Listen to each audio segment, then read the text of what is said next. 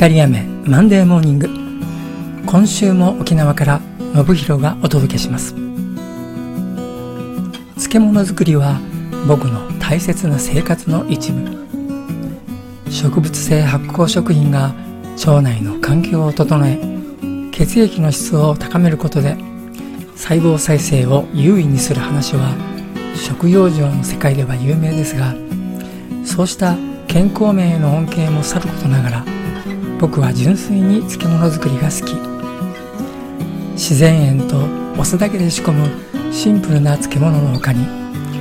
暑いこの沖縄では難しいとされるぬか漬け作りも継続していますが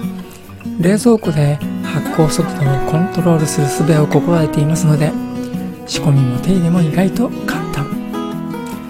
ただ野菜本来の生命力が発酵の決め手となりますので有機栽培や自然栽培。EM 栽培の旬の野菜を選ぶことが何より大切。幸いにも僕の地元ではそうした野菜作りに力を入れている農家さんが大勢いらっしゃり彼らへの感謝はつきません。特に夏野菜は種類も豊富。僕の大好物のオクラの漬物にも今年も何回も出会えそうです。この番組は自分を大好きになる13週間の奇跡自信の学び屋をご提供する調和セラピー光読みがお送りしました。週刊メールマガジンにもご登録くださいね。ではまた来週。